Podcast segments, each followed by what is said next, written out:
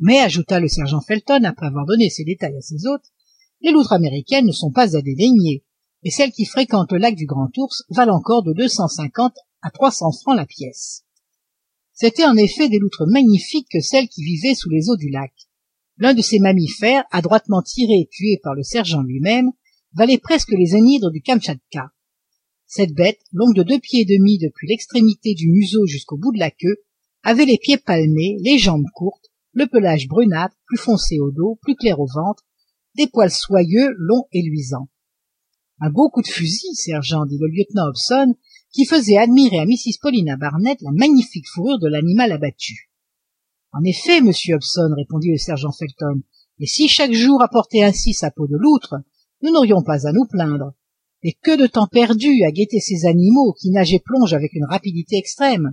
Ils ne chassent guère que pendant la nuit il est très rare qu'ils se hasardent de jour hors de leur gîte troncs d'arbres ou cavités de roches fort difficiles à découvrir même aux chasseurs exercés. Et ces loutres deviennent de moins en moins nombreuses demanda mrs paulina barnett. Oui madame répondit le sergent. Et le jour où cette espèce aura disparu les bénéfices de la compagnie décroîtront dans une proportion notable. Tous les chasseurs se disputent cette fourrure et les américains principalement nous font une ruineuse concurrence. Pendant votre voyage mon lieutenant n'aviez-vous rencontré aucun agent des compagnies américaines? Aucun répondit jasper hobson. Est-ce qu'ils fréquentent ces territoires si élevés en latitude? Assidûment monsieur hobson dit le sergent. Et quand ces fâcheux sont signalés il est bon de se mettre en garde. Ces agents sont-ils donc des voleurs de grand chemin? demanda mrs paulina barnett. Non madame répondit le sergent. Mais ce sont des rivaux redoutables. Et quand le gibier est rare les chasseurs se la disputent à coups de fusil j'oserais même affirmer que si la tentative de la compagnie est couronnée de succès si vous parvenez à établir un fort sur la limite extrême du continent votre exemple ne tardera pas à être imité par ces américains que le ciel confonde. Bah répondit le lieutenant les territoires de chasse sont vastes et il y a place au soleil pour tout le monde. Quant à nous commençons d'abord. Allons en avant tant que la terre solide ne manquera pas à nos pieds et que dieu nous garde. Après trois heures de promenade les visiteurs revinrent au fort confidence un bon repas composé de poissons et de venaisons fraîches les attendait dans la grande salle et ils firent honneur au dîner du sergent. Quelques heures de causerie dans le salon terminèrent cette journée et la nuit procura aux hôtes du fort un excellent sommeil. Le lendemain mai mrs paulina barnett et jasper hobson étaient sur pied dès cinq heures du matin. Le lieutenant devait consacrer tout ce jour à visiter le campement des indiens et à recueillir les renseignements qui pouvaient lui être utiles il proposa à thomas black de l'accompagner dans cette excursion. Mais l'astronome préféra demeurer à terre. Il désirait faire quelques observations astronomiques et déterminer avec précision la longitude et la latitude du fort confidence. Mrs paulina barnett et jasper hobson durent donc faire seuls la traversée du lac sous la conduite d'un vieux marin nommé norman qui était depuis de longues années au service de la compagnie. Les deux passagers accompagnés du sergent felton se rendirent au petit port où le vieux norman les attendait dans son embarcation. Ce n'était qu'un canot de pêche non ponté mesurant seize pieds de quille gréé en cutter qu'un seul homme pouvait manœuvrer aisément.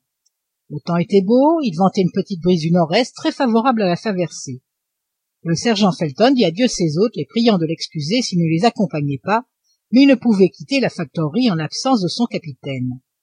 La mare de l'embarcation fut larguée et le canot tribord à mur ayant quitté le petit port fila rapidement sur les fraîches eaux du lac.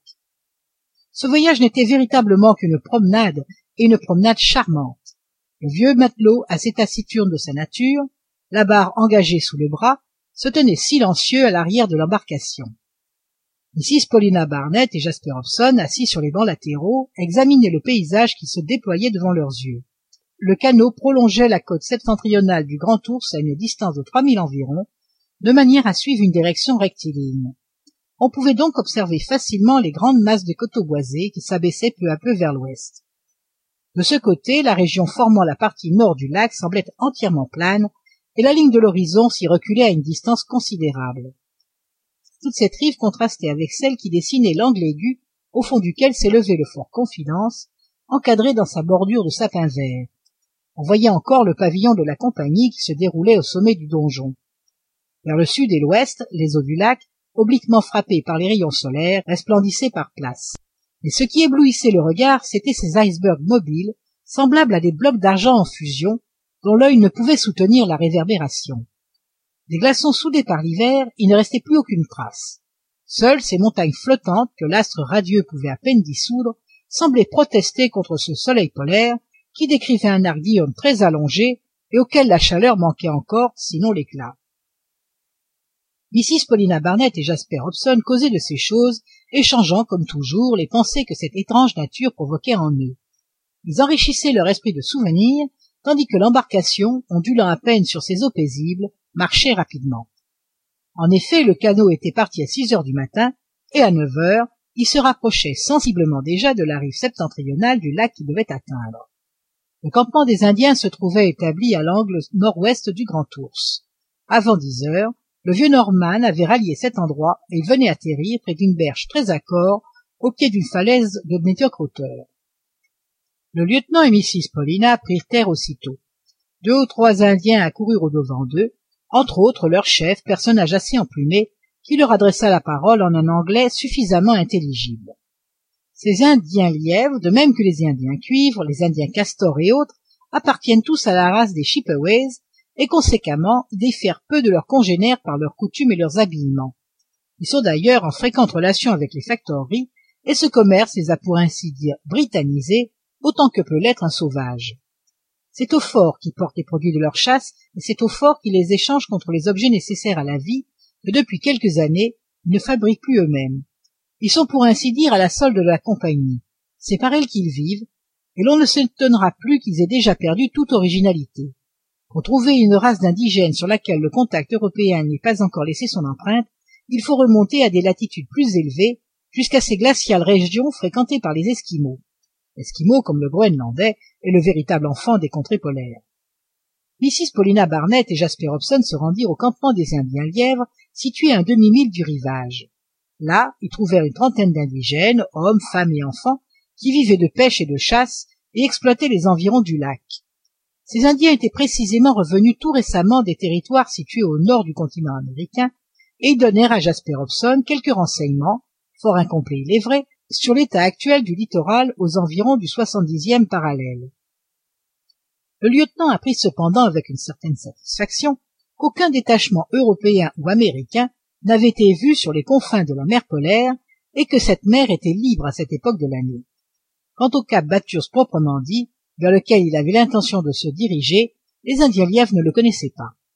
Leur chef parla d'ailleurs de la région située entre le grand ours et le cap bathurst comme d'un pays difficile à traverser assez accidenté et coupé de rios dégelés en ce moment. Il engagea le lieutenant à descendre le cours de la coppermine river dans le nord-est du lac de manière à gagner la côte par le plus court chemin. Une fois la mer polaire atteinte il serait plus aisé d'en suivre les rivages et jasper hobson serait maître alors de s'arrêter au point qui lui conviendrait. Jasper hobson remercia le chef indien et prit congé de lui après lui avoir fait quelques présents. Puis accompagnant mrs paulina barnett il visita les environs du campement et ne revint trouver l'embarcation que vers trois heures de l'après-midi